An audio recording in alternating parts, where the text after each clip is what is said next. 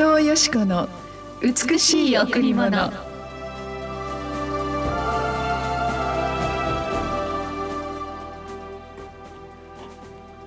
主はあなたを行くにも帰るにも今より常しえまでも守られる。主はあなたを行くにも帰るにも今より常しえまでも守られる。詩編121の8おはようございます。伊藤よしこです。おはようございます。森田博美です。今日も白い家フェローシップチャーチ牧師の伊藤よしこ先生にお話をしていただきます。よろしくお願いします。よろしくお願いします。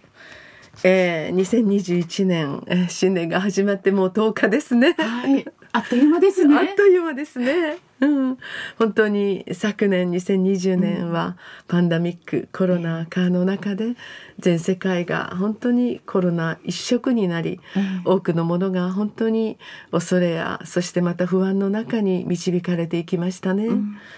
本当に目の前で何か私たちの生活様式が一変してしまってなんか力あるものが本当に弱く見えたり本当に輝いていたものが信頼していたものが色をあせたりまた確かなものが本当に揺れ動くような、うん、ある意味で全てのものが揺れ動くようなそんな一年だったんではないでしょうか。そのような思いはまだ私たちの心のどこかに不安や恐れとなって残っていますね。うん、えー、ですけれども今日の御言葉神様は行くにも帰るにも常しえまでも私たちを守ってくださるという素晴らしい神様のお約束をこの新しい念頭にくださっていることをあ本当に思います。神様は私たちの成り立ちをよく知っていますね。はい母の体の中で私たちを組み立てたのは唯一の神天の父なる神様だと書いてあります。うん、よって私たちは本当にその先祖やルーツを通して世界でたった一人の父母を選ばれその体の中で組み立てられそしてデザインされ生まれてきましたその生まれる日もえー、お父さんお母さんが決めたのではなくて、えー、神様が決めてくださりまた私たちの性別もまた私たちのこの命の全てのデザインも、えー、神様のご計画の中で主の御手でデザインされたと聖書には書かれていますが、えー、その神様はただ私たちを産んで終わりじゃなくて、うん、あの私たちの命を常しえまでも今よりも常しえまでももっと言うなら体の中に私たちがこの息づく命の初めの前から実は私たちのこの地上の人生が終わるその終わった向こうまでも常しえまでも私たちを守ってくださるというこれが実は私たちの神様の存在なんですね。はい、やっぱ神様っていうとなんか宗教的なあのものを私たちは思いますね。うちの母もとてもたくさんの宗教あたくさんの神々を崇めて、えー、もうお家のあちらこちらが あのたくさんの神があったんですね。えー、お札などあったり。そうなんですよ。で必ず何かがあるとこのあのなんて言うんでしょうか神社とからに行ってこのお守りをね、まあ、これが一つの母が私たちを守ろうとする。はい、どうしても人間どんなに親でもどんなに愛していても、自分の子供を守ることはできませんのでやっぱりこの子供を与えてくださった神様に、この子の安全を本当に祈っていくというのがやっぱ母の心家族の心かなと思いますね。でもやはり聖書は圧倒的に言います。神はただ唯一ただ一人神のごあの語源はですねあ本当に、えー、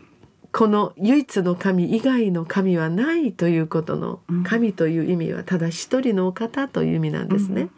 その神様は実は宗教ではなくて私たちの今日を知っておられます。うん、今あなたが何を考えているのか今あなたが何を心配しているのか、うん、ある時本当にこの将来がどうなるかとても恐れの中にいらっしゃる方もいるかもしれません。また突然病の宣告があって不安の境地にいらっしゃる方もいらっしゃるでしょう。そのことを全部知り尽くしてくださる神様が今より常しえの死の向こうまであなたを完全に支配し守っておられるよというそのこの御言葉は私たちにとって希望の御言葉ですね。そうですね。これを握るならば、うん、何も怖いものはないですね。そうですね。えー、だから私たちはいつも朝からお祈りをしながら、はい、今日の一日どんなことがあるかわからない。本当に一秒先も見えないですね。うん、でもそれを知っておられる全部熟知しておられ私たちを守ろうと愛そうといつもそばにいてくださる主が、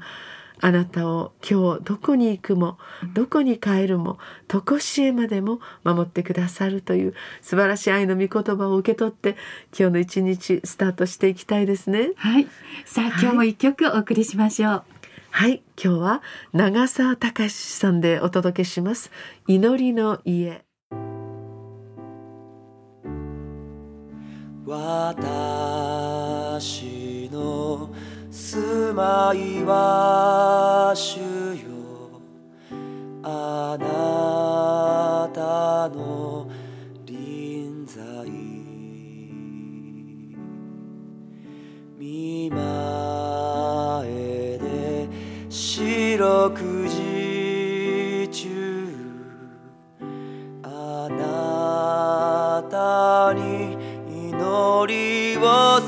捧げる。あなたの家は祈りの家。神の教会は祈りの家。絶え間なく絶え間が満ちる場所長澤隆さんで祈りの家でした、えー、教会は祈りの家と聖書に書かれていますね、はい、ですから本当に朝早くから、うん、あ夜本当に暮れるまでずっと座って、うん、涙を流して祈っていらっしゃる方また本当にあ教会に来たことがないんですけど、えー、何か人生の大きな淵に立たされている方が、じっとその礼拝堂で座っておられる姿を見ると、うん、やはりその背後から本当に祈らずにはいられないそのようなことを覚えます。うん、いつでもどんな時でも私たちの隠れ家である祈りの家というか神様の見舞いに立つ時に、私たちは心本当に注ぎ出して祈ることができますね。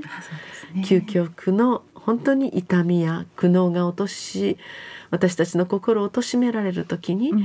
私たちは一体誰に頼ったらいいでしょう？一体誰にすがったらいいでしょう、うん、